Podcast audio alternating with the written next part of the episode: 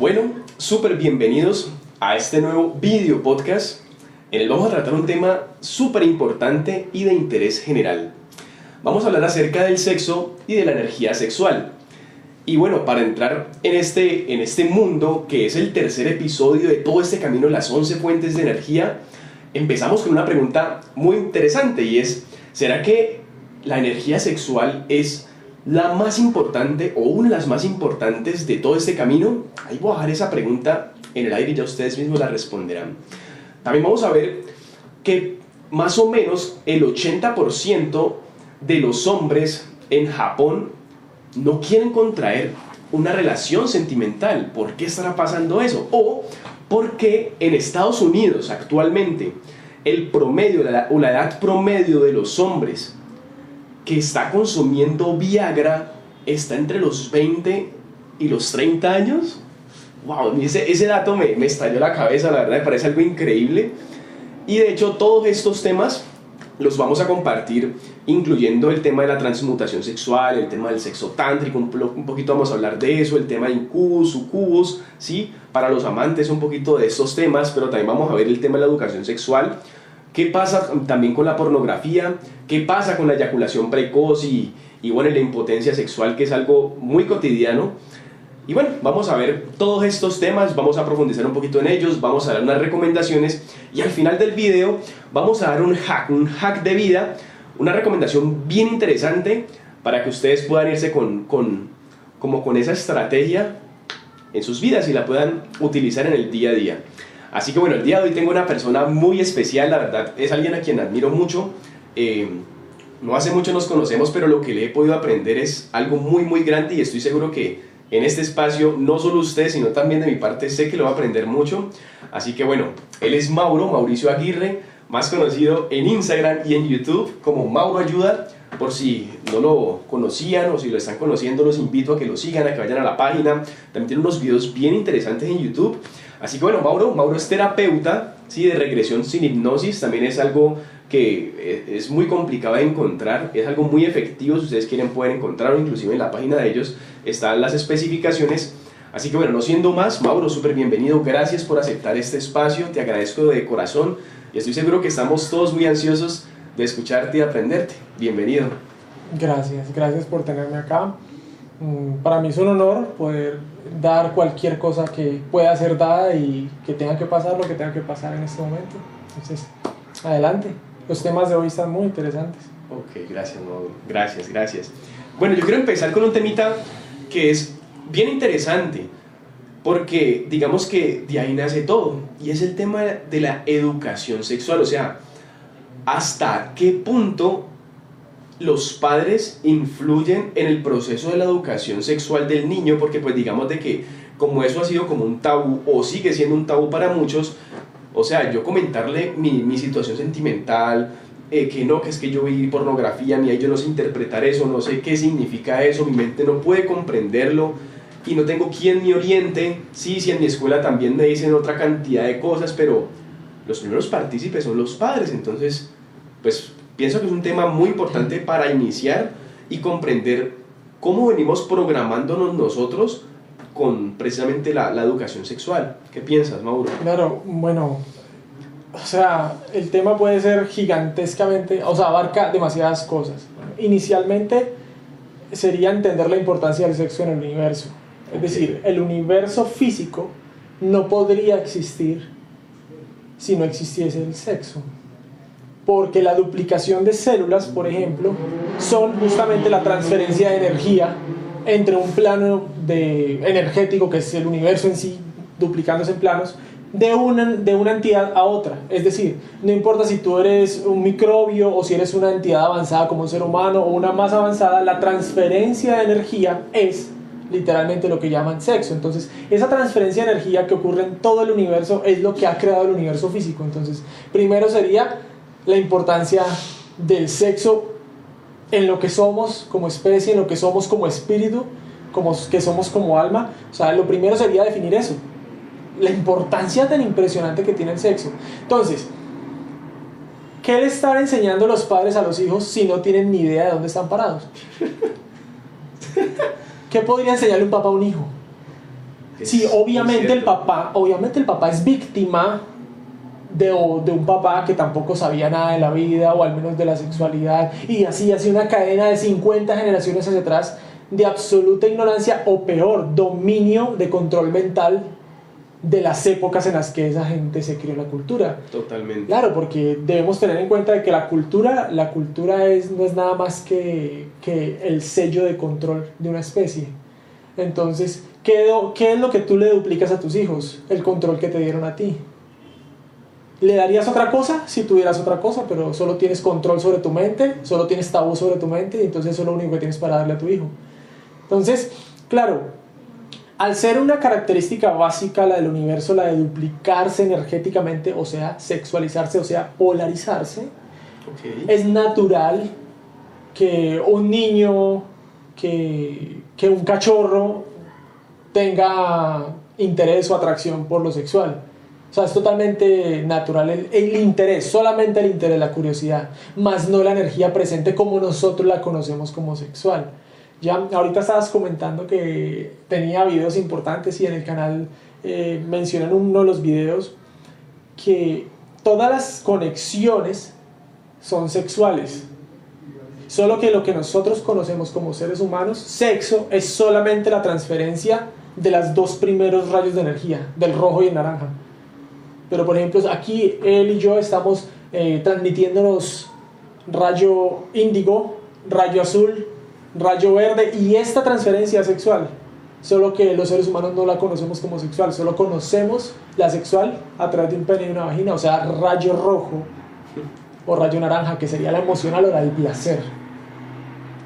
Entonces, si un niño está interesado en esto y el papá no tiene ni idea de cuál es el uso que el sexo tiene sobre su vida o sobre la existencia de las cosas en el universo, no va a tener que ofrecerle a un niño. Entonces, ¿por qué está tergiversada la sexualidad en los niños y en la humanidad?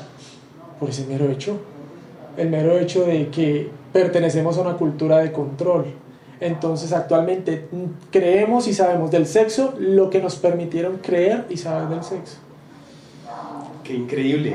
Y es muy importante porque es que, listo, tenemos esta información que no necesariamente es la más correcta o, o es la que pues deberíamos de conocer, ¿sí? Sino que es la que nos han pasado a través de generaciones. Entonces, ahí también viene la pregunta y es, ok, fuera de que no tenemos una buena educación, no nos orientan bien, en las escuelas también pues nos incitan muchas veces y también pues no estoy yo de mi parte a favor con pues muchas sexólogas o, personas que trabajan directamente con la educación sexual y es aprender pues el tema de la exploración y aprender desde una parte muy física, muy carnal, todo esto, fuera de eso de que el niño empiece a interesarse y bueno, aquí también hay otro tema importante y son las redes sociales, o sea, Fuera de que acá no tenemos una buena educación, en el colegio también nos incitan a todo ese tipo de, de actos más físicos, incluyendo que aquí también en la casa, pues no saben, muchas personas también pueden inclusive, o no sé, quizás muchas personas viven traumadas porque vieron a sus padres tener sexo o escucharon mucho. También de, mi parte también he tenido algunas personas que, que pues les, es- les he ayudado y me han compartido mucho eso, que eso genera muchos traumas y, y es algo muy cotidiano y, y muchas veces las personas no, no ven el trasfondo de lo que hacen o lo que pueden llegar a hacer o traumar también a estos niños. Entonces, con toda esta información que venimos, no solo con la de nuestros antepasados, sino con la actual, venimos reafirmando todas esas creencias, esos patrones transgeneracionales, viene también las redes sociales y viene todo este, este, este mundo de información, una accesibilidad tan fácil de yo simplemente ir a, no sé, una red social, sea Instagram hoy en día que se ve, eh, Facebook, ¿sí? Y bueno, todas las páginas que son precisamente para adultos que no tienen como, como sí, como, como esa prohibición para cierto tipo de, de público, sino que la verdad puede entrar cualquier persona, entonces de ahí ya empieza desde niños a, digamos, a formarse esas, esas ideas, esas fantasías sexuales que con el tiempo y con el paso de los años va a representar muchos trastornos mentales, psicológicos, y eso lo vamos a ir viendo paso a paso, entonces, fuera de la educación sexual que tenemos tan degradada, sí, y pues bueno, tan, tan poco, sí, digamos bien estructurada, organizada para saber cómo orientar a un niño fuera de que tenemos eso y lo de las redes sociales, que tenemos esa accesibilidad tan, tan fácil de llegar a ella, ¿qué pasa con eso, con las redes sociales y con ese acceso tan... Veámoslo de esta forma, veámoslo de esta forma. Es decir, el estado básico del ser humano debería ser sano. Es decir, si tú como ser humano no tuvieras todos los traumas que te han puesto y la especie en general no estuviera vuelta a mierda, por así decirlo, entonces lo único que conoceríamos alrededor sería la vida, la salud, la abundancia, la prosperidad y la sanidad. Pero entonces deberías verlo. El mero hecho de estar encarnados en estos cuerpos y el venir a vivir una experiencia en este planeta enfermo hace que toda la información alrededor sea enfermedad. Entonces no puedes ver la educación sexual que se le implanta a los niños ahorita como algo correcto porque está enferma. La pornografía es un resultado de la enfermedad. Las desviaciones sexuales son un resultado de la enfermedad y así, llamando la enfermedad solo aquello que está desbalanceado. ¿Ya? Entonces, no puedes exigir en un planeta que está enfermo, lleno de información enferma, que le podemos llamar a la información distorsionada enfermedad, ¿de dónde sacas la información correcta para darle a un niño si ni el papá lo sabe, ni las estructuras de educación lo saben? Porque es como si tú tuvieras que tuvieras que sacar agua para hacer algo muy limpio y la fuente donde la cual la estás sacando está ya podrida y está dañada. Y entonces dice, estoy buscando agua limpia, miren la fuente de agua limpia. No, incluso la fuente está tergiversada, entonces, ¿a dónde voltea uno a mirar para eso? Exacto.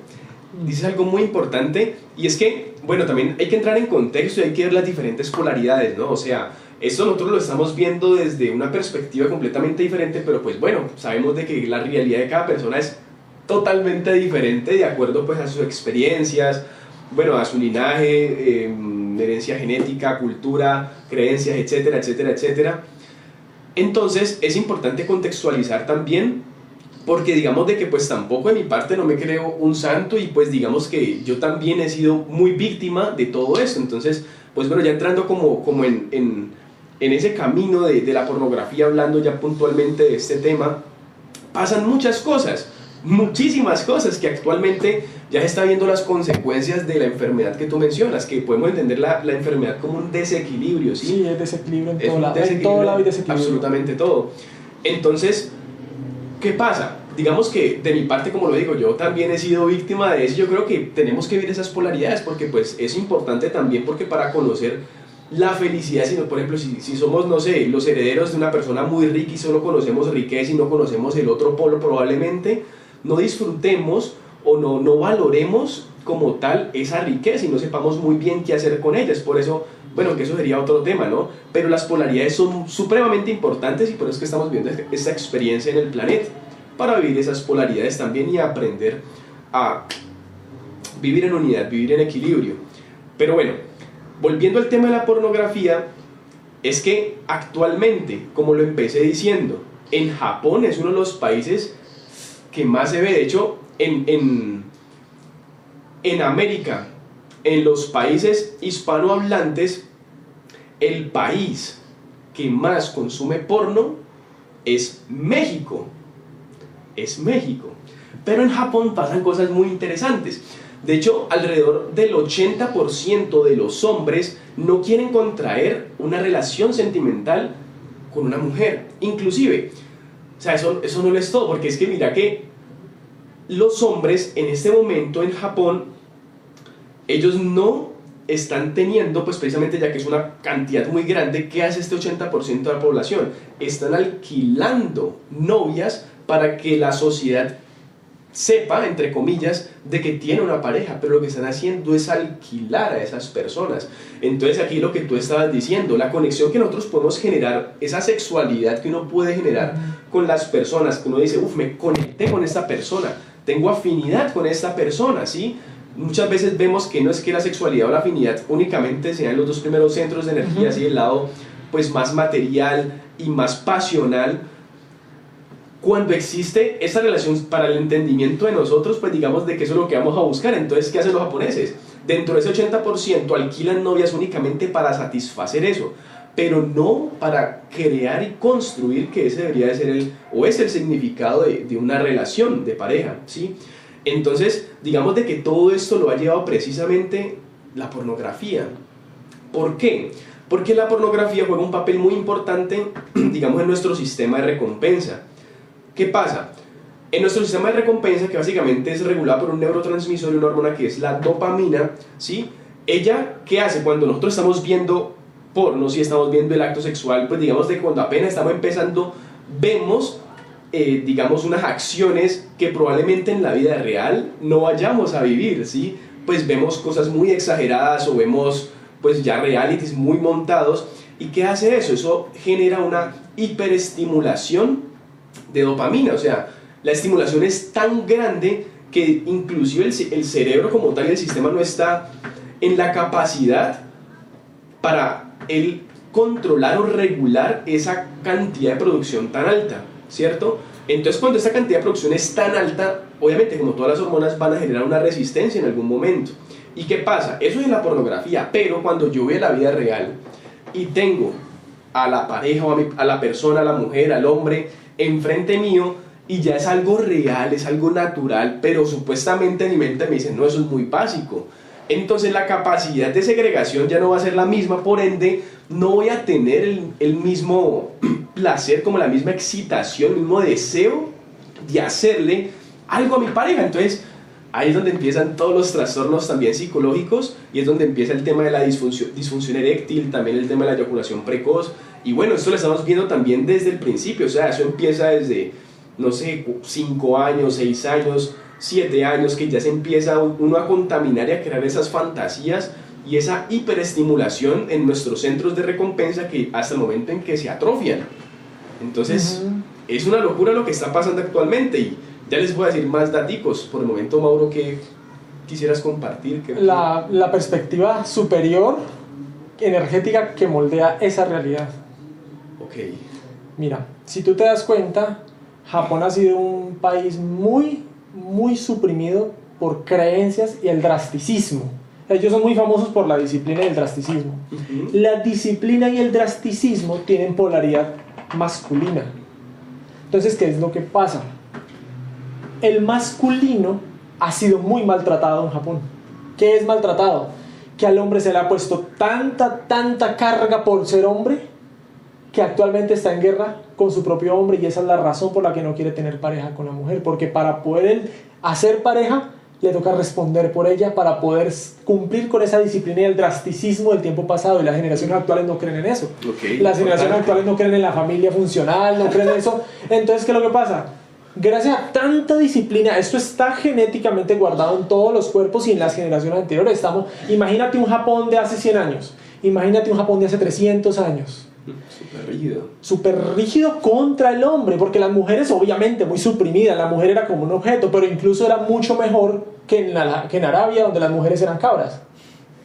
Incluso las mujeres más valoradas en Japón. Entonces, pero el hombre tenía un peso gigantesco de honor. Meras, meras características del masculino. El honor es masculino. Entonces, han tenido tanto aplaste que ellos lo que hacen es huir del masculino, huir de la responsabilidad del masculino, pero la necesidad básica de su cuerpo biológico masculino está presente, como lo es respirar, como lo es comer, como lo es dormir, es una necesidad. Entonces, acontece lo que tú dices. Tienen que huir del masculino, no quieren responder porque la carga de ese hombre es mucha, pero también quieren su satisfacción de hombre, entonces buscan la pornografía y luego ya cuando de pronto les llega la intención de tener novia, no responden porque ha pasado lo que tú acabas de comentar. Ya en la mente tienen idealizado otra cosa de lo que podría ser la fantasía perfecta sexual y todo esto nace en la fuente de haber matado al masculino. Porque cuando el masculino está completamente sano, no tiene problemas con la mujer y es completamente poderoso y es capaz de proveer para una mujer, contenerla y darle el mundo a una mujer porque un masculino está hecho para eso, para complementar al femenino. Entonces el masculino mal funcional no es capaz de complementar a una femenina. Ahora, ¿por qué está pasando esto? Obviamente, la cultura actual está ignorando su poder interno. Es decir, está debilitando su masculino y debilitando su femenino internamente. Y se dedican actualmente, las culturas actuales, a debilitar eso. Entonces, cuanto más débil, estés, menos poder tienes tú de alcanzar lo que realmente tienes. Dato y cierro ese dato Tú ves ahorita memes en todo lado de mi papá a los 25 años, casa, carro y finca. Y tú ahorita a los 35 años, no tengo cuidado para el gato. Eh, ¿Han visto ese meme? Sí, totalmente. Literal, es exactamente eso. En esa época, aunque había mayor control, aunque había mayor control y, eh, por decirle así a la persona que es anticuada de cásese y tenga eh, hijos, esa visión antigua es la que hacía que el masculino y el femenino se complementaran y por eso la gente conseguía plata más rápido, porque el sexo es plata, el sexo es dinero. El sexo vibra en la escala del dinero, o sea que dinero y sexo son lo mismo. Si tu sexo está mal, el dinero va mal. Entonces hoy en día como no, tienen, no quieren tener matrimonio, entonces no quieren tener plata. Pero sí se la pasan diciendo que quieren tener plata. Pero están abandonando su masculino y su femenino, que en básico esa es la función. Por eso ves a dos pajaritos en una rama, el uno cogiendo hojitas, armando el nido, el otro sobre los huevitos, cada uno haciendo su función como el universo fluye. Nosotros estamos en contra de eso y queremos ser modernos. Totalmente. Qué datos tan interesantes, qué datos tan interesantes y tan importantes para verlo desde una perspectiva completamente diferente. porque está creando eso? ¿Qué es, qué es la energía que está creando lo que estamos viendo visible? Exactamente. ¿Por qué la pornografía está acá?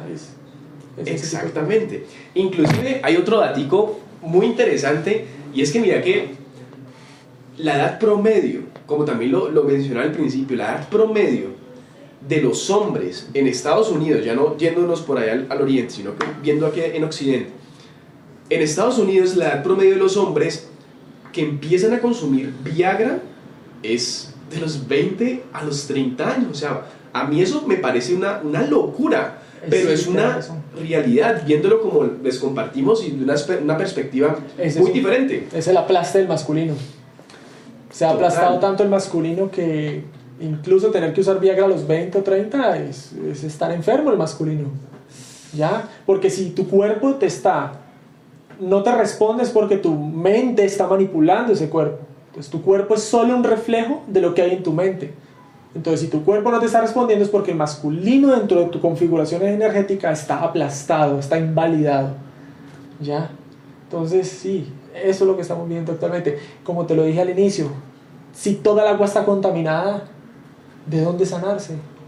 Exacto. bueno, para eso estamos los terapeutas, para ayudar a sanar a las personas porque la fuente nuestra no es de aquí, de este mundo. Y es una locura, porque es que, la verdad, o sea, yo viéndolo también desde una perspectiva en tercera persona, yo digo, ok, ¿qué pasaría si este tema lo hubiera hablado con un sexólogo o alguien experto exclusivamente en la educación sexual? Probablemente su perspectiva y su realidad sea muy diferente.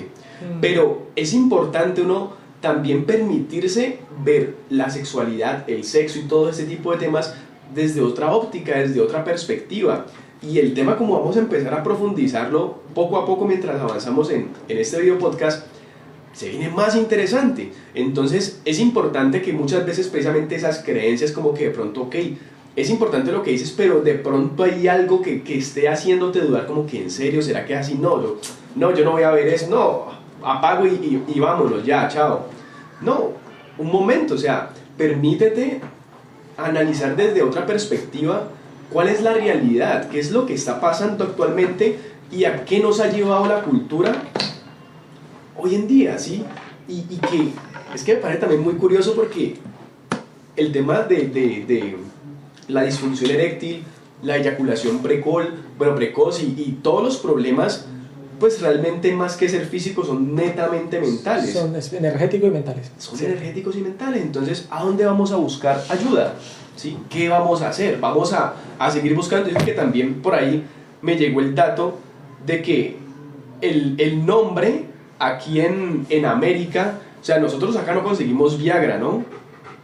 Sino que nosotros acá conseguimos sil, sildenafil. Sildenafil eso es un vasodilatador, ¿cierto? Entonces vamos a mirar la perspectiva y, es algo interesante.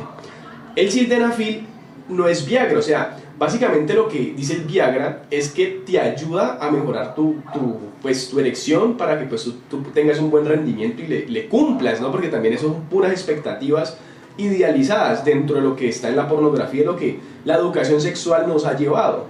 Es lo mismo, son expectativas. Entonces, listo, y bueno, y muchas veces también uno lucha con eso porque pues eso hace parte de la programación que, que uno pues ha venido construyendo. Entonces, es muy curioso. Entonces, lo que hace este sildenafil es un vasodilatador, o sea, él no te promete a ti una erección. Pero, ¿qué pasa? Las personas cuando le dicen, ok, este es el antídoto esencial, esto es lo que yo necesito. Entonces, eso funciona como un placebo. O sea, yo lo consumo, ya me mentalizo de que sí voy a hacerlo bien hecho y claro, pues eso al vasodilatar y concentrarse la sangre, ¿sí? En el pene, pues obviamente eso va a generar que tú tengas quizás un, un potenciador, pues bastante grande, ¿cierto? Pero no quita el hecho de que eso lo hizo tu mente. Fue un placebo que hizo de que tú tuvieras una erección, pero entonces, ¿por qué necesitamos esos placebos? De lo que es un placebo, o sea, no necesariamente tú puedes tomarte una pasta y tú crees en esa pasta de que funciona y tu mentalidad, tu mente hace que funcione, no necesariamente es lo que estás tomando. Entonces, eso es lo que funcionan, pues, todo ese tipo de, digamos, de medicamentos y bueno, la misma industria farmacéutica también funciona así, pero no voy a decir eso porque después nos cancelan el video, mentiras. pero así funciona, entonces es, es, importante comprender de que todo eso funciona como placebos, pero todo lo tenemos aquí. ¿Y en dónde vamos a encontrar la cura? Mente. En la mente. Mente, sí, mente. O sea, hasta esta idea, y eso es como un paréntesis porque pues se sale el tema, pero es un paréntesis. ¿Qué es lo que hace que tu corazón lata a cierta velocidad? ¿Qué hace que los pulmones no se detengan? O sea, hay un programa en tu mente que le está diciendo a ellos a qué velocidad ir, a qué velocidad respirar, a qué velocidad latir. O sea, si la mente está controlando el corazón y el, y el pulmón, ¿por qué no estar controlando la próstata? Exactamente. Y ahí es donde hablamos en temas fisiológicos y, y o sea, esa o sea, esa, esa, esa resistencia que empiezan a crear esas hormonas por esa hiperestimulación, pues obviamente va a hacer de que la homeostasis del cuerpo, que es la que se encarga de regular de que nosotros pues sanos, saludables, porque el estar enfermo, pues obviamente es un desequilibrio no solo mental, sino que es un desequilibrio en todo el cuerpo, porque la mente no está desligada del cuerpo, o sea, ellos actúan en unidad.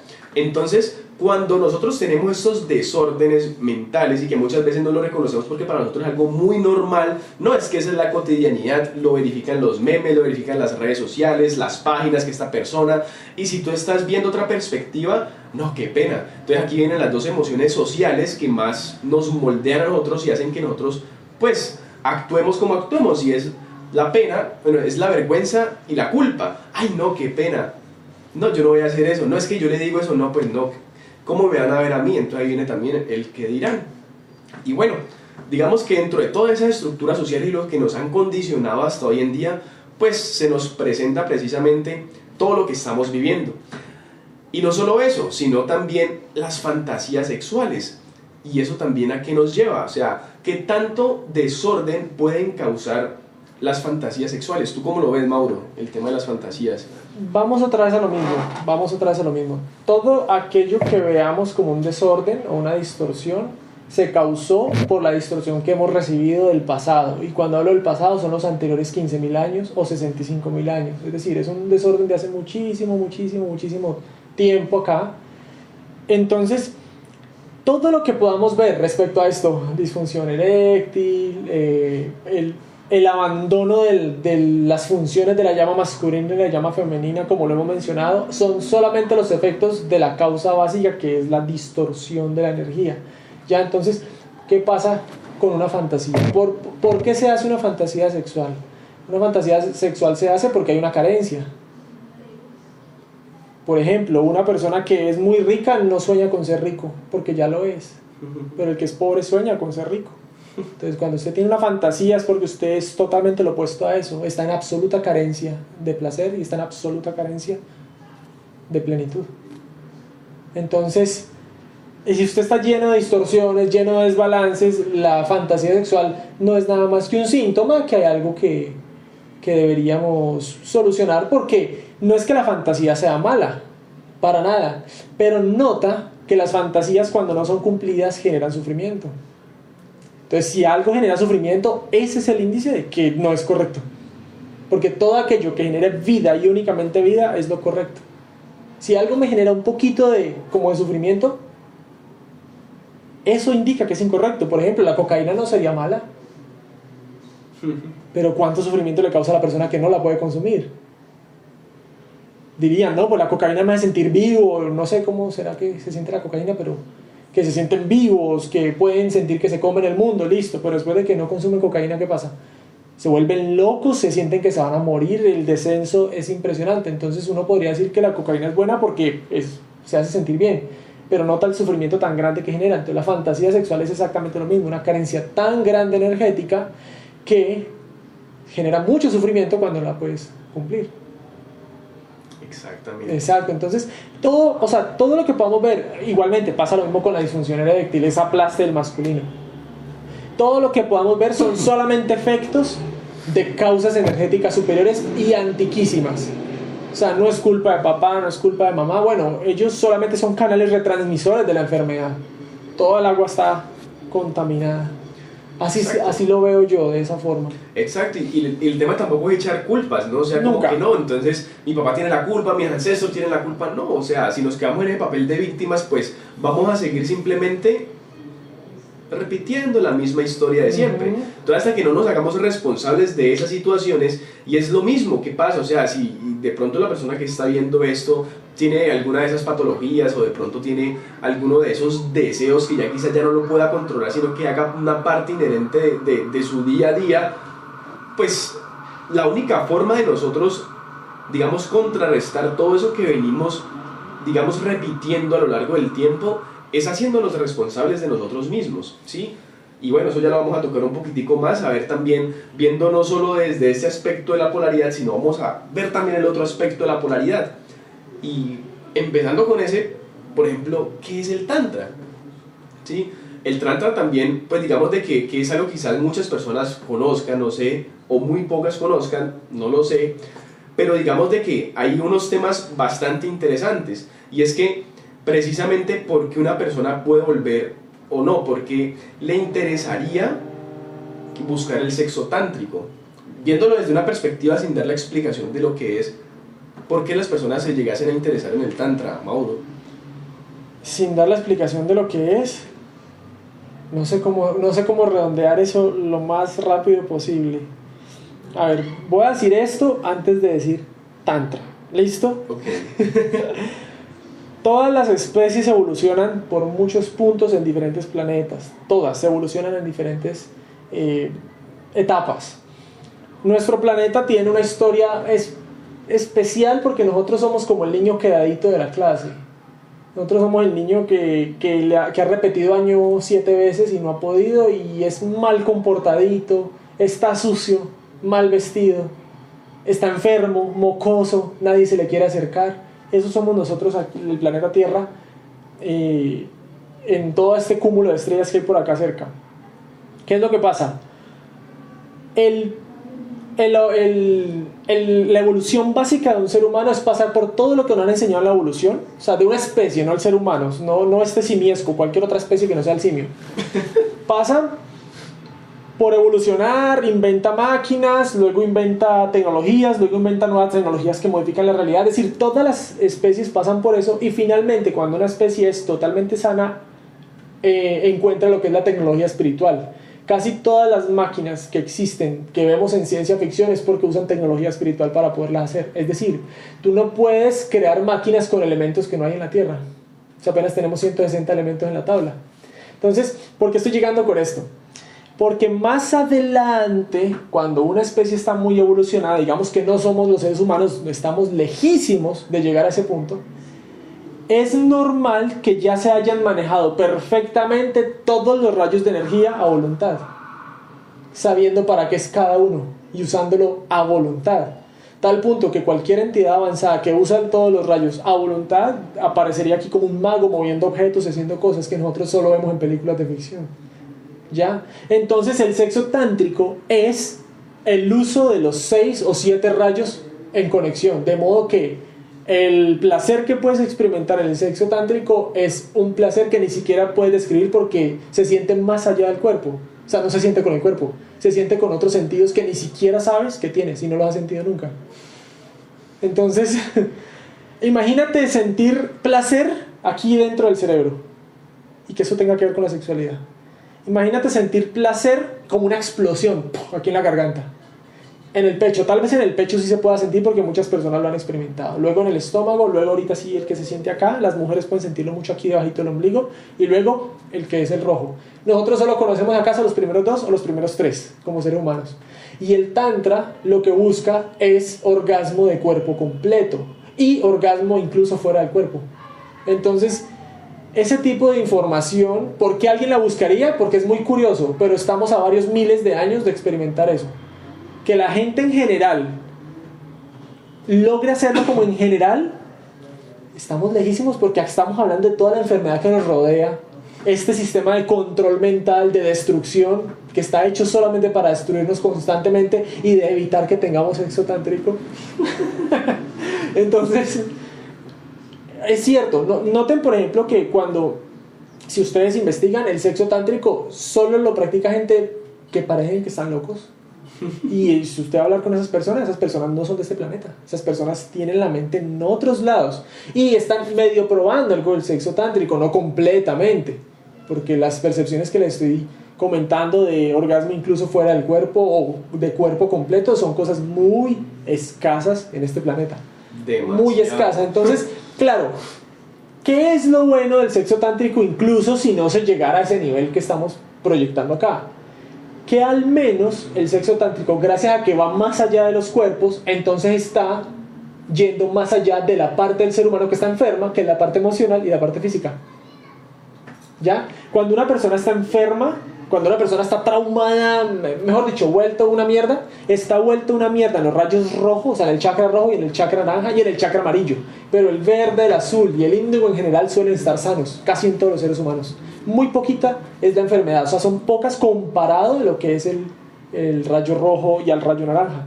Entonces, si nosotros como seres humanos logramos corregir lo muy enfermo que está el sexo en estos primeros rayos, va a ser más natural lograr el sexo tántrico.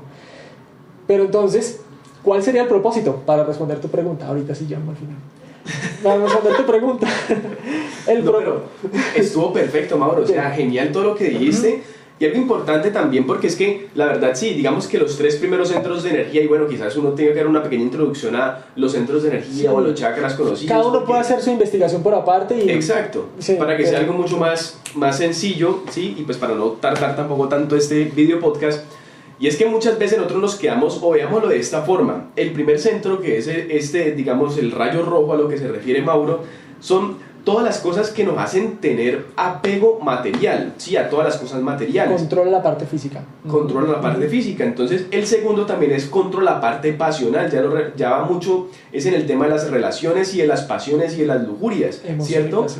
Entonces, digamos que estos son los. Y bueno, el tercero ya va más que todo es creencia. De la, personalidad. Es creencia, literal creencia. Todo lo que. Si estamos hablando de sexo, entonces el tercero es creencia acerca del sexo. Exacto, entonces digamos que todo eso nos mantiene aferrados al mismo sistema que todos estamos inmersos porque, pues la verdad, eso hace parte de la programación universal y de que estamos viviendo. Como lo decía, para nosotros poder trascender todo, digamos, toda esta información que está recolectada, pues obviamente para eso tenemos las personas especializadas, ¿sí?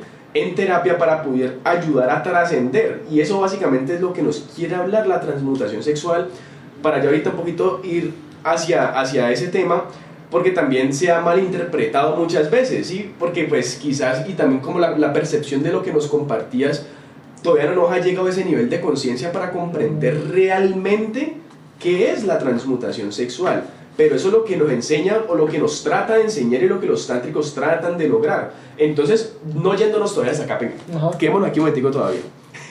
Entonces, dentro de estos centros, algo que también se practica mucho y que se ve mucho es el tema de la masturbación y de la eyaculación, ¿cierto? Entonces, un paréntesis importantísimo es que los tántricos nunca eyaculan. Ellos no eyaculan, o sea, ellos no, no, no se vienen, por decirlo de una manera coloquial, ¿cierto? ¿Por qué? Porque los centros, ellos pueden tener muchos orgasmos, y como lo decía Mauro, no solo los orgasmos. del cuerpo, no Exactamente, sino que tú los puedes sentir o, vivir esa experiencia de una manera muy diferente. No lo he hecho yo tampoco porque, pues, obviamente eso requiere mucha práctica, mucha disciplina, como todo, y un trabajo, pues, bastante interesante. Esas personas que sí lo hacen, digamos que desconectan y bueno, digamos fisiológicamente está completamente desconectado, es diferente el sistema a yo tener un orgasmo a yo eyacular, ¿cierto? Entonces yo puedo sentir un orgasmo sin necesidad de eyacular y como nos lo decía Mauro, de muchas formas, ¿cierto? Pues que no hemos llegado hasta allá, que ahorita a compartirlo un poquito más, pero entonces digamos que quedémonos aquí, ¿por qué los tantras no eyaculan? Y es que, ¿qué pasa? Aquí también puede haber una controversia e inclusive pues con el tema de la educación tradicional y pues lo que hemos venido hablando y, y todo lo que está pasando actualmente, que es lo cotidiano y es lo normal, pero eso normal a dónde nos ha llevado? ¿Cuáles trastornos están presentando hoy en día la sociedad? ¿Cómo están viviendo diferentes países la pornografía? ¿A qué ha llevado eso? ¿A qué ha llevado las relaciones? O sea, hay que, hay que preguntarnos esta realidad que ha cosechado. O sea, hemos venido sembrando durante muchos, muchos, muchos años. ¿Y qué está pasando actualmente? Y si seguimos así, ¿a dónde vamos a parar? Ah, bueno, entonces hay que cuestionarse un poquito más y, decir, ok, ¿qué tan cierto es, es, la educación hoy en día sexual? ¿Sí? Inclusive el desarrollo, hablando yo un poquito de la energía eh, sexual, la energía sexual nos ayuda a desarrollar el cuerpo físico. ¿Por qué? Porque es la única energía creadora, la única energía que da vida. Entonces, esta energía que da vida, que tiene ese potencial, esa se utiliza en los primeros 14 años principalmente para desarrollar el cuerpo. ¿sí? Nosotros partimos en leyes de 7, cada 7 años, entonces de los 7 a los 14 es donde empieza a formarse esos cambios fisiológicos, anatómicos y también pues que vemos ya la pubertad, que empieza a salir el vello púbico, que ya empieza a cambiar la voz, que ya empieza pues algo muy cotidiano que pues cuando uno se masturbaba cuando era adolescente y ya empezaba a salir también el semen y etcétera, etcétera. Digamos que esta energía principalmente está para ayudar a desarrollar el cuerpo físico. Es por eso también que se presentan muchísimos otros trastornos vinculados también con la desnutrición, con muchos factores, también porque es que malgastamos o utilizamos esta energía sexual para unos fines que nos han enseñado, que nos enseña la educación actual, pero ¿qué tan cierta es? ¿A dónde nos va a llevar eso? Y precisamente por nosotros iniciar una, no sé, una relación activa con nuestros dos primeros centros o con la masturbación desde los 12, 13, 14 años, pues entonces, ¿a qué nos lleva eso? Que tenga una adolescencia o tenga una adultez de 20 a 30 años que empiece a usar Viagra. A eso nos está llevando. Entonces, es cuestión de uno analizar, ok, ¿Qué tan cierto es eh, la cosa que nos comparten estos locos? Porque lo que tú decías es muy cierto. No esa gente que habla de eso, no esa gente está muy rayada. No es esa gente que. Ah, bueno, esa gente que. Aquí, viéndolo desde una perspectiva completa, viéndolo desde las dos polaridades, ¿por qué está esta información? ¿Sí? Y si nos vamos acá, ah, bueno, ¿cuál es la consecuencia de toda esta información que hemos recibido? ¿Qué está pasando? ¿Sí? Entonces es importante ver las dos polaridades y decir, ok, esos manes en algo tienen razón, entonces me voy a poner a interesar un poquitico más. En la eyaculación lo que pasa para crear, o bueno, digamos, un dato es que una gota de semen equivale a 50 gotas de sangre. O sea, ¿a qué me refiero con eso? Es que para construir, si para formar una gota de semen, pues obviamente es mucha la cantidad de macronutrientes y de micronutrientes para formarla. Entonces imagínense si nosotros nos venimos todos los días y no es que yo para ir al trabajo tengo que masturbarme, no es que yo para hacer esto tengo que masturbarme primero, no que para... Y es algo muy normal porque vemos eso como una adicción y es algo tan básico porque no es que, es que uno te masturba, no el que, el que niega la paja niega la madre, como dice el dicho también por ahí. Y muchas cosas que encontramos en, en la cotidianidad. Pero entonces, ¿a dónde nos lleva eso? ¿Sí? Tampoco estoy diciendo que no se vengan y que todo el rollo, pero lo importante es saber comprender o saber utilizar la energía de acuerdo al momento en el que uno se encuentre, porque tampoco entonces, no, ya voy a ser el más iluminado y no me voy a venir, no, tampoco trata de eso, porque también hay que saber, o sea, hay que saber utilizar toda esa energía, porque tampoco la idea es que se quede acumulada, sino que hay que moverla. Entonces, para eso el tema de la transmutación sexual, la, pues realmente, que ya lo vamos a ir hablando pues más a profundidad, pero es importante comprender la importancia de cuidar esa energía o, nuestro semen, por decirlo así, aunque el sistema de las mujeres es diferente, ¿no? Eso, eso es otro rollo, bastante amplio, pero es que la verdad estos temas son muy importantes, pero si nos enfocamos en cada uno de ellos, pues nos vamos a regar hablando aquí tres horas, cinco horas, y pues tampoco esa es la idea, entonces con respecto a todo lo que mencioné, Mauro, ¿qué fue lo que más resonó contigo para complementar o...? Eh, algo muy importante, sí, que estaba diciendo, es muy importante que para generar avances en la vida de uno nos liberemos del concepto de que algo es bueno o malo. Ya, o sea, es muy importante. ¿Por qué? ¿Por qué? Porque, a ver, si le preguntamos a una entidad avanzada fuera de la especie humana, va a ver a un humano masturbándose y ella va a ver un mico, así como nosotros vemos un mico masturbándose. Pero esa entidad avanzada no piensa que el mico es alguien malo.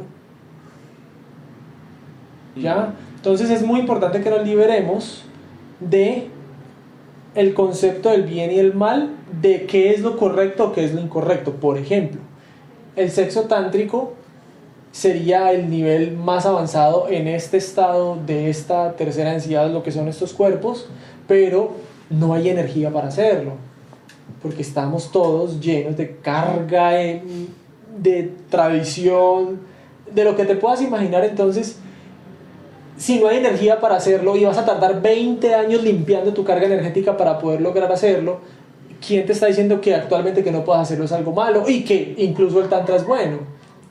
No, si eso no es lo que tiene que pasar, ¿por qué, ¿por qué tendrías que buscarlo? Entonces, lo que quiero adicionar es que te, que te sueltes del concepto de que algo es bueno o algo es malo. ¿Listo?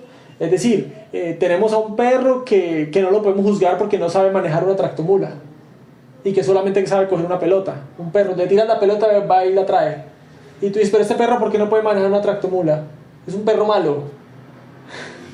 No, el perro es perfecto, es hermoso y no es algo malo, solo que es lo que tiene para dar, no tiene más para dar. Entonces, si tú estás en un estado en el que tú, la masturbación es tu dolor y no sabes guardar energía, pues es lo que tienes para dar, fue lo que te dieron. Es.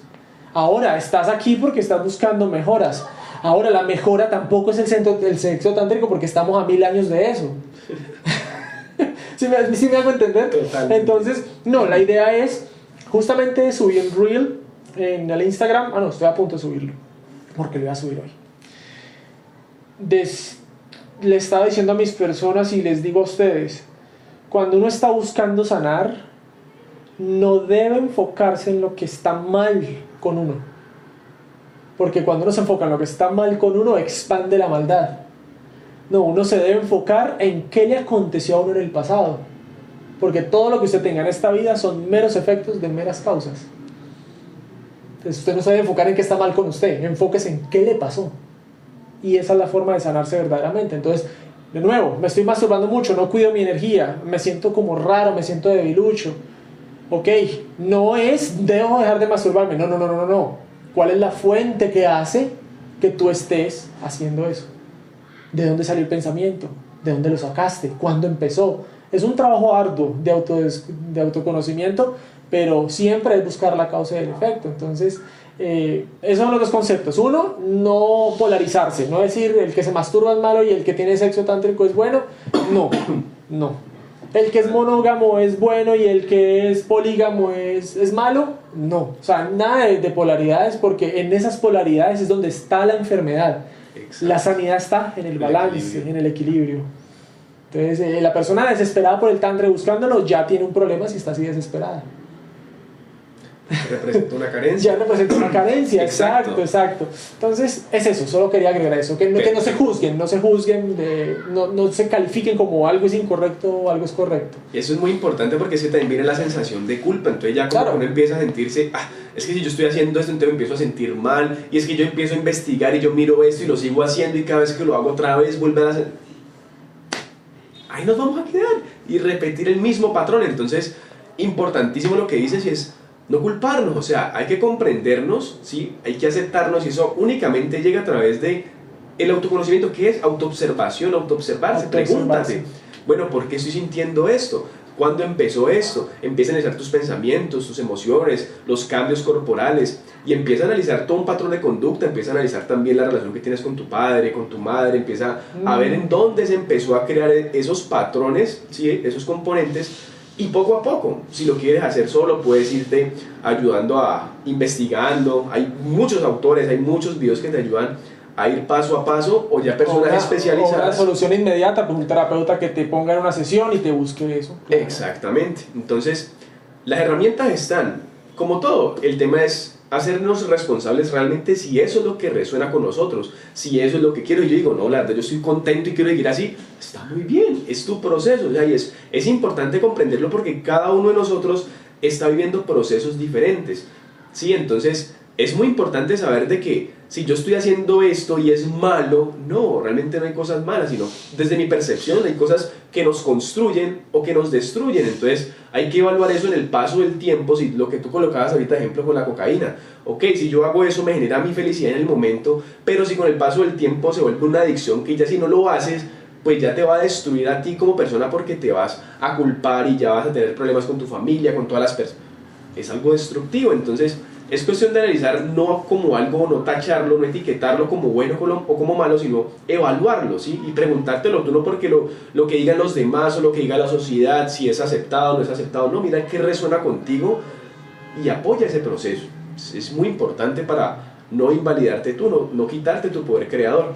Así que ya quiero para ir terminando, porque no, aquí nos vamos a quedar, te mm. callamos por una hora, y es cómo la fidelidad juega este papel, o sea, porque si estamos hablando principalmente de cómo el sexo nos ayuda a aumentar la energía si lo sabemos hacer de una manera consciente. Entonces, por ejemplo, en la fidelidad pasa algo muy interesante.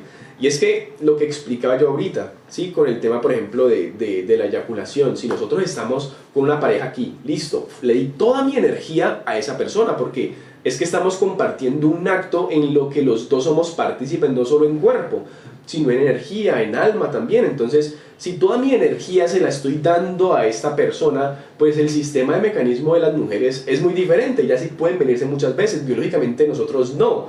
¿sí? Nosotros nos venimos y el cerebro nos va a decir, a dormir, hay peligro porque el desgaste de energía fue muy grande. Entonces nos dice, va duerma, descanse. Pero nosotros somos tercos y bueno, ya por otros factores de creencias y de pensamiento de mente, seguimos. Y no es que no, yo puedo con dos, con tres, con cuatro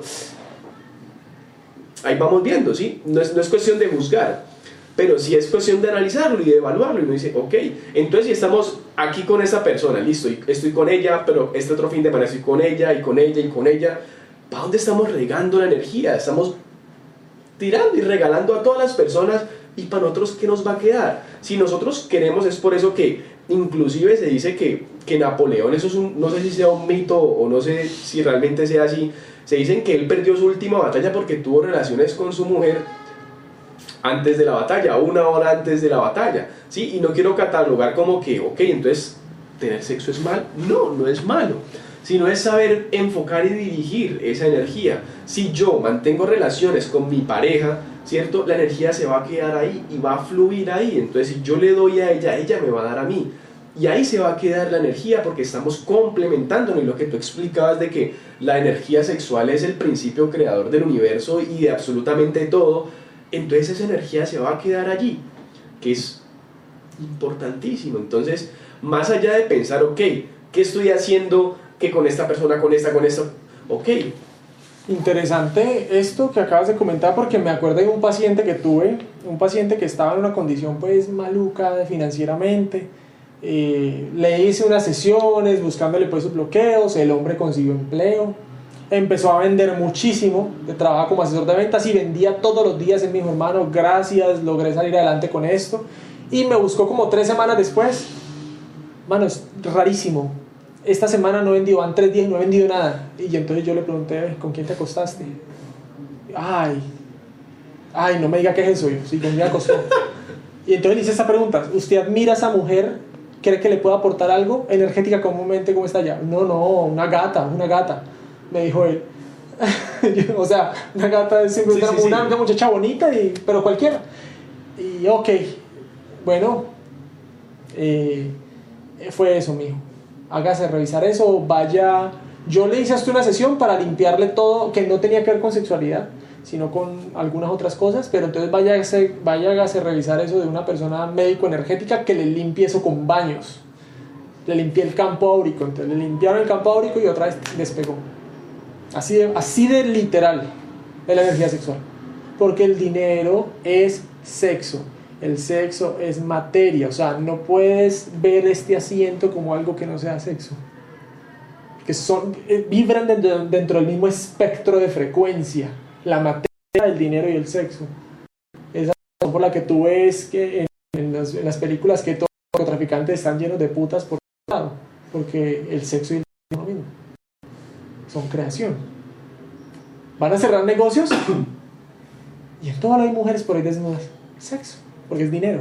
Están siempre relacionados. Entonces, Interesante. acerca, por favor. Muy, Entonces, muy entonces, cae, obviamente él no estaba cuidando su energía, no pensó que era importante y dos días sin vender y él decía, esto no es normal porque llevo sagradamente vendiendo y además era un negocio donde entraban clientes, es decir, no había que buscarlos, entraban constantemente y habían varios asesores, o sea que era que él no nos atraía.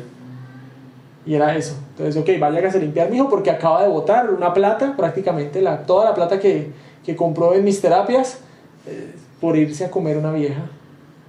Ahí lo tiene. Entonces, es, es muy importante lo, lo que acabas de comentar de que, eh, obviamente, como en la vida, todo es infinito. Es decir, tú botas tu energía y ya se va a recuperar, ¿ya? Pero cuando logras transmutarla con una persona, con la persona correcta, Sí, porque también es otro esa es la otra, esa es la otra, claro, porque tú puedes estar con la persona que no es y tú igual te vas a sentir drenado. Esa persona te vampirizó completamente y tú te sientes drenado. Al menos yo lo experimenté en algunos momentos. O estar con personas que no eran las indicadas y oh my goodness, se siente una patada en las gónadas. Energéticamente hablando. Entonces, eh, sí, es muy importante eso. Entonces, ¿qué es lo que pasa? ¿Por qué es tan difícil? Porque actualmente las personas nos unimos unos a otros y estamos unidos con la gente incorrecta porque solamente estamos unidos por trauma. Entonces, nosotros estamos unidos por convicción, estamos unidos porque el trauma nos unió. Entonces el trauma se parece al trauma y por eso se atraen y ahí están peleando y guerreando.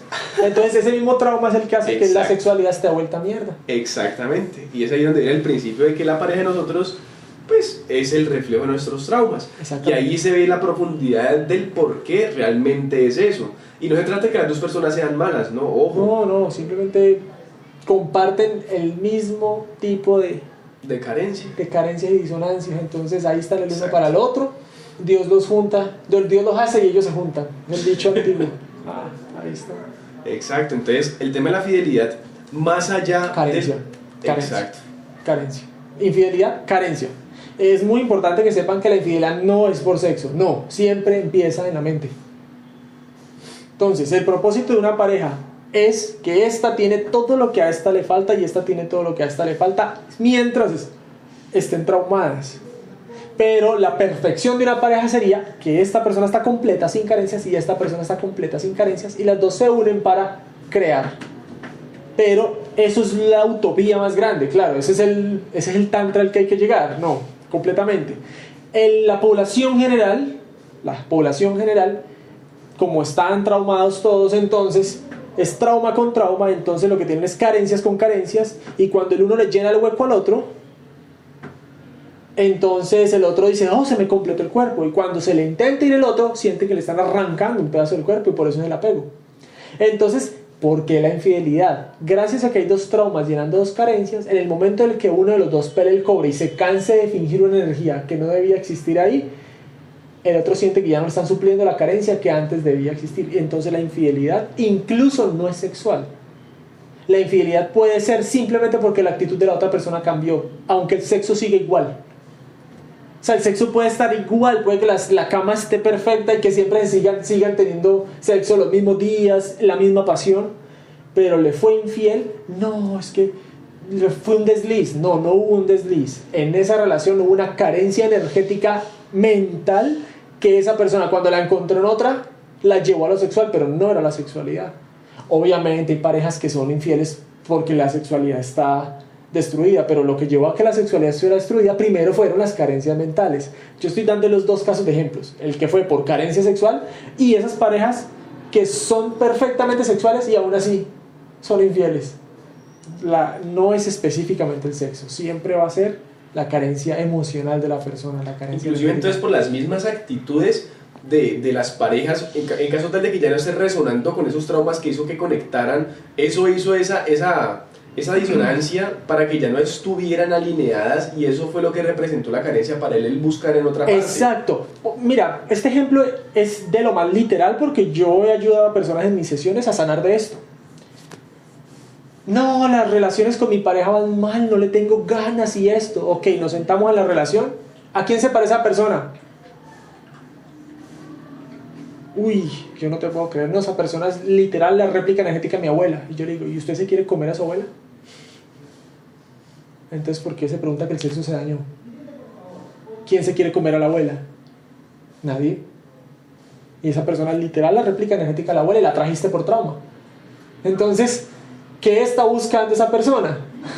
Sale a buscar sexo donde se le presente el sexo opuesto complementario, no la abuela, la abuela no lo puede complementar. Porque al inicio se atrajeron tanto, porque al inicio el deseo no fue sexual, fue la inmensa bondad de mi abuela. Me enamoré. Y al los cuerpos estarse conociendo normalmente y no estar compaginados, se siente esa emoción de lo nuevo. Pero luego apenas se conoce a la abuela, qué asco la abuela. Por eso se daña el sexo. Entonces, las causas pueden ser múltiples, múltiples, demasiadas, pero siempre en cuanto a la infidelidad, aunque parezca sexual, no, no es sexual, es siempre mental. Porque el sexo es mental. Antes de ser físico, primero es mental. Sí, pues es que nacen todos esos trastornos y todo lo que Ah, estuvimos hablando. Todo lo que estamos hablando, todo siempre ha sido mental. ¿Por qué no podemos educar a los niños? Porque no tenemos mente para hacerlo. Primero arranca la mente. Mm. Excelente, genial Mauro. Y bueno, ya para terminar, yo quiero dar como, como unas recomendaciones y aquí también puede venir el tema de la transmutación sexual. Ok, de hecho, un tiempo en donde, pues digamos que profundicé en todo ese tipo de temas y como que me interesé bastante y dije, uy madre, el potencial de nuestra energía sexual es muy grande, entonces.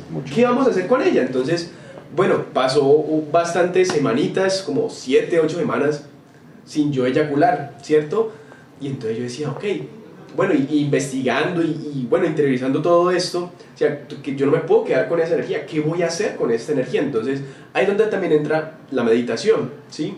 Hay una meditación puntualmente que es la de los centros de energía, entonces que básicamente nos ayuda a subir, ¿sí?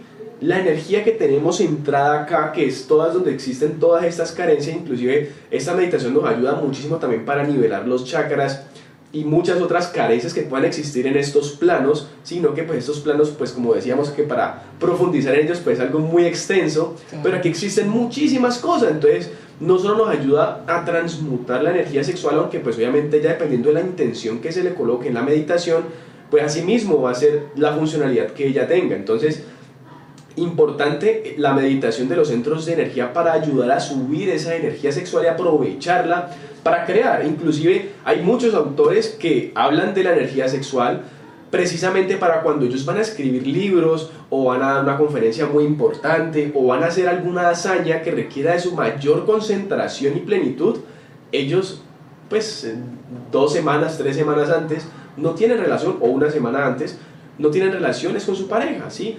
No necesariamente es eso, sino el tema de la eyaculación, por decirlo así, como les digo. La idea no es catalogarla como mala, sino saber utilizarla, ¿sí? O saber para qué funciona eso, ¿sí? Para saber qué es eso, cómo se come, qué podríamos llegar si, si la empleamos de una manera diferente y le damos un enfoque diferente. Entonces el tema de la transmutación sexual es utilizar la energía, ¿sí? Para nuestro beneficio, un mayor enfoque, una mayor claridad mental y utilizar toda nuestra creatividad, utilizar todo nuestro potencial desde adentro hacia afuera para crear, sea en un proyecto, sea en un libro, sea en lo que estés haciendo en tu trabajo. Es una herramienta muy importante. Claro, y entonces, complementando lo que dices, mira en este título, sexo, placer o espiritualidad. Obviamente es ambas cosas, es ambas cosas. Ok. ¿Por qué? Primero porque empieza en lo mental. O sea, para poder existir el sexo, primero tuvo que existir un plano energético para que lo físico existiera. O sea, que primero arrancó por lo mental. Y segundo, existe el plano físico para simplemente hacerle espejo al energético. No sé si logran entender lo que estoy diciendo, pero, pero, aquí vengo. Resulta que el universo le da placer o premia con placer a todo aquel que le ayude a expandirse. Es decir, si hubiese un clon de Daniel con una camisa amarilla en vez de azul, esa mero, ese mero cambio de color de camisa ya lo haría único e irrepetible en todo el universo, a pesar de que tuviera la misma réplica de mente y de cuerpo. Ese cambio de color de camisa ya lo hace totalmente diferente. Entonces, cada vez que exista una entidad en este planeta y en muchos experimentando una vida diferente, están ayudando a expandir al infinito creador o a lo que se le llama el universo. Entonces, ¿qué es lo que pasa? El sexo trae placer porque el universo premia con placer a quien le ayuda a expandirse.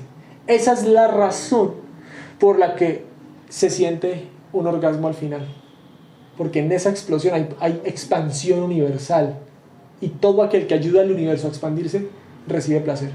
Esa es la razón por la que cuando tu mente alcanza una meta, tú sientes una gloria que no puedes imaginarte de sentirte allí en el podio y de adquirirla. Es un placer de otro nivel. Cada cosa que genere expansión al universo genera placer. Por eso si cuando tú ayudas a otra persona y esa persona despierta, tú sientes un placer que no se lo pueden pagar uno con dinero. Y una persona te dice, gracias por lo que me ayudaste, Daniel, gracias porque lo estaba necesitando usted, gracias por eso. Tú dices, esta sola persona hizo que valiera la pena. Y ese placer que sientes ahí allí como algo delicioso es porque ayudaste al universo a expandirse. Entonces, el sexo es espiritual, por supuesto, es el universo mismo. ¿Y es placer? Absolutamente, es ambas cosas. Entonces, es muy importante que no nos polaricemos, que no digamos esto es mal, placer es malo, espiritualidad es buena, entonces abandonemos placer por espiritualidad y entonces lo que hagamos es crear un nuevo bloqueo en nuestra vida para el que no estamos listos nuevo bloqueo, porque todavía no hemos sanado la parte del placer. O sea, si yo estoy adicto al placer es porque no he sanado esa parte. Debemos sanarlo inicialmente para luego pasar a una parte que no, esta parte de la espiritualidad no posee sufrimientos. Eso no posee adicciones, no posee nada. Solo las partes físicas son las que generan ese tipo de sufrimientos. Pero entonces el sexo las contiene ambas. Porque lo es todo. ¿Ya? Entonces la idea sería no polarizarnos, no, tampoco ahora me veía yo como alguien externo y decía, ah, o sea que me tengo que poner a meditar, pues, para... no, no tampoco, porque habrá personas que no meditan y, y, que incluso pueden así pueden disfrutar su sexualidad de otra forma. Lo que pasa es que lo que queremos transmitir en el video de hoy es la posible perspectiva de una vida mejor. O sea, la posible vida mejor salida de lo que ya sabes. La posible la posible finalidad de una vida con mucho placer, con mucha más abundancia, con mucho más, no, incluso mucho más placer. Porque, por ejemplo, el placer, yo fui religioso toda la vida y cuando empecé a, a, tener sexo, ya sin los dolores de la religión y con todo, y entregándome a mí mismo, el placer que adquirí fue mucho, mucho más elevado, incluso se sentía más fuerte en el cuerpo después de eso. Entonces, es eso, es, es qué siguiente nivel de vida eh, puedo tener yo respecto a la sexualidad que no me enferme ni enferme a otros? O sea, que no me enferme a mí ni enferme a otros. Sería esa la única pregunta. ¿Ya? Y eso, y eso sería simplemente reconocer que el sexo es placer y es espiritual al mismo tiempo y que simplemente lo que estés sufriendo respecto a él actualmente no te pertenece y lo adquiriste del virus alrededor que hay en todas las cosas, en esta cultura, en todo lo que ha pasado. ¿Ya? Incluso íbamos hoy a hablar, pero no hay tiempo, íbamos a hablar de los desbalances de, de la polaridad sexual. Que me encantaría hablar de eso. Eh, la homosexualidad, todo ese tipo de cosas también tiene, tiene sus... Sí, claro, sus significados y sus connotaciones muy profundas. Tiene su razón energética y cómo se crea y cómo se sale uno de allí también. Todo es posible. No es que Entonces, aquí nos queremos literalmente nos... mucho tiempo. Pero pues bueno, ya, ya pasamos la hora. Así bueno, ya para terminar, literal, dos, dos aspectos. Yo que quería dejar también unos pensamientos chéveres. Y es, primero, esto ya me lo, me lo afirmarás tú a ver qué, qué, qué percepción tienes acerca de esto.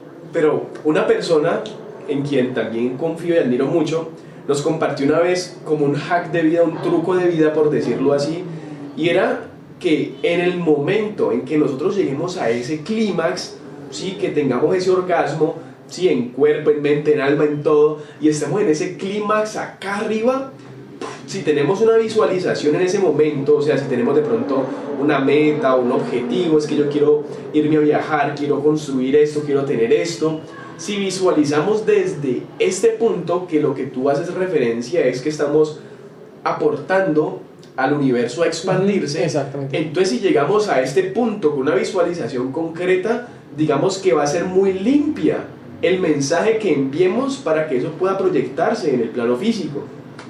Entonces es un hack de vida, un truquito interesante y que, bueno, de mi parte lo he intentado muchas veces, pero no siempre, una veces tiene como la, la digamos, la...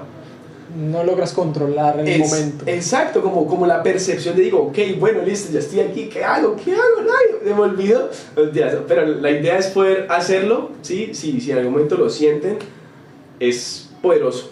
Es bastante poderoso, es un mensaje que va a llegar muy limpio y que probablemente si lo sigue alimentando la fuente correcta, porque digamos que hay diferentes leyes para que se logre esa manifestación en tu plano físico, pues digamos de que todo tiene que estar también muy bien alineado.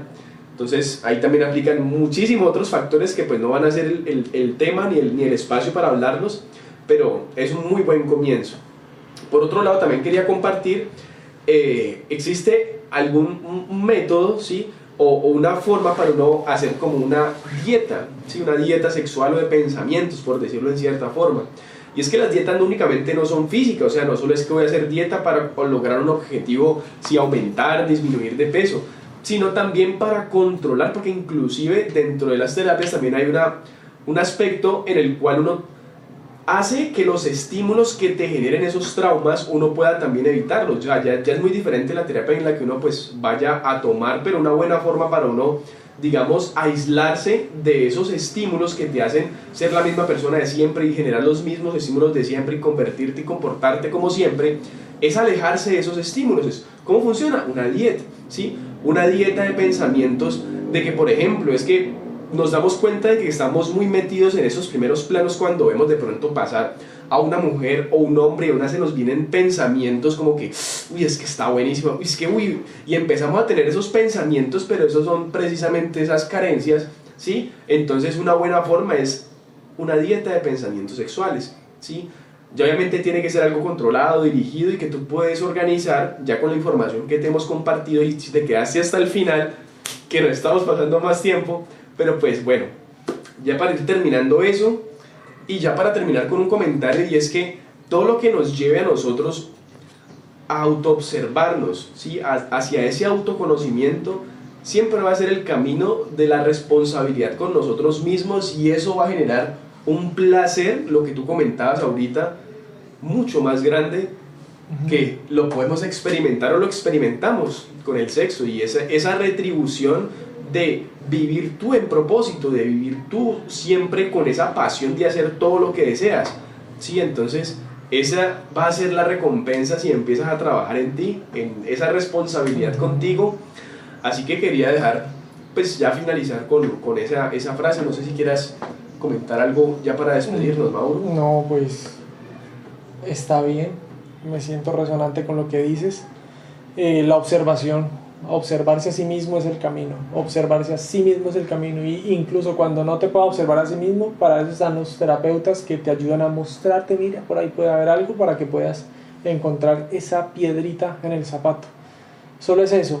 Agradezco que me hayas invitado. Gracias. Para mí es un honor haber transmitido lo que haya tenido que transmitir y agradezco, agradezco porque me tengas en cuenta. Es un honor para mí. Gracias. Mauro, a mierda, créeme que te aprendí muchísimo. Gracias, estoy seguro que también mi pareja que está también grabando aquí, todos ustedes que, que están detrás allí viendo este video, escuchando el podcast en Spotify. Sé que también aprendimos mucho de Mauro. Gracias por estar aquí presente, gracias por tu existencia, gracias por todo lo que brindas a, a las personas porque sé que eso lo haces con mucho amor. Sí, Así claramente. que gracias por, por vivir en propósito y por dar lo mejor de ti cada día. Gracias por estar en este espacio y espero que esto no, no se quede aquí. Pueden salir muchísimas otras cosas, así que para mí será Estaré dispuesto, estaré dispuesto. Gracias por todo, Mauro. Bueno, mi hermano. Gracias a todos por quedarse hasta el final. Un abrazo y nos vemos en el siguiente podcast.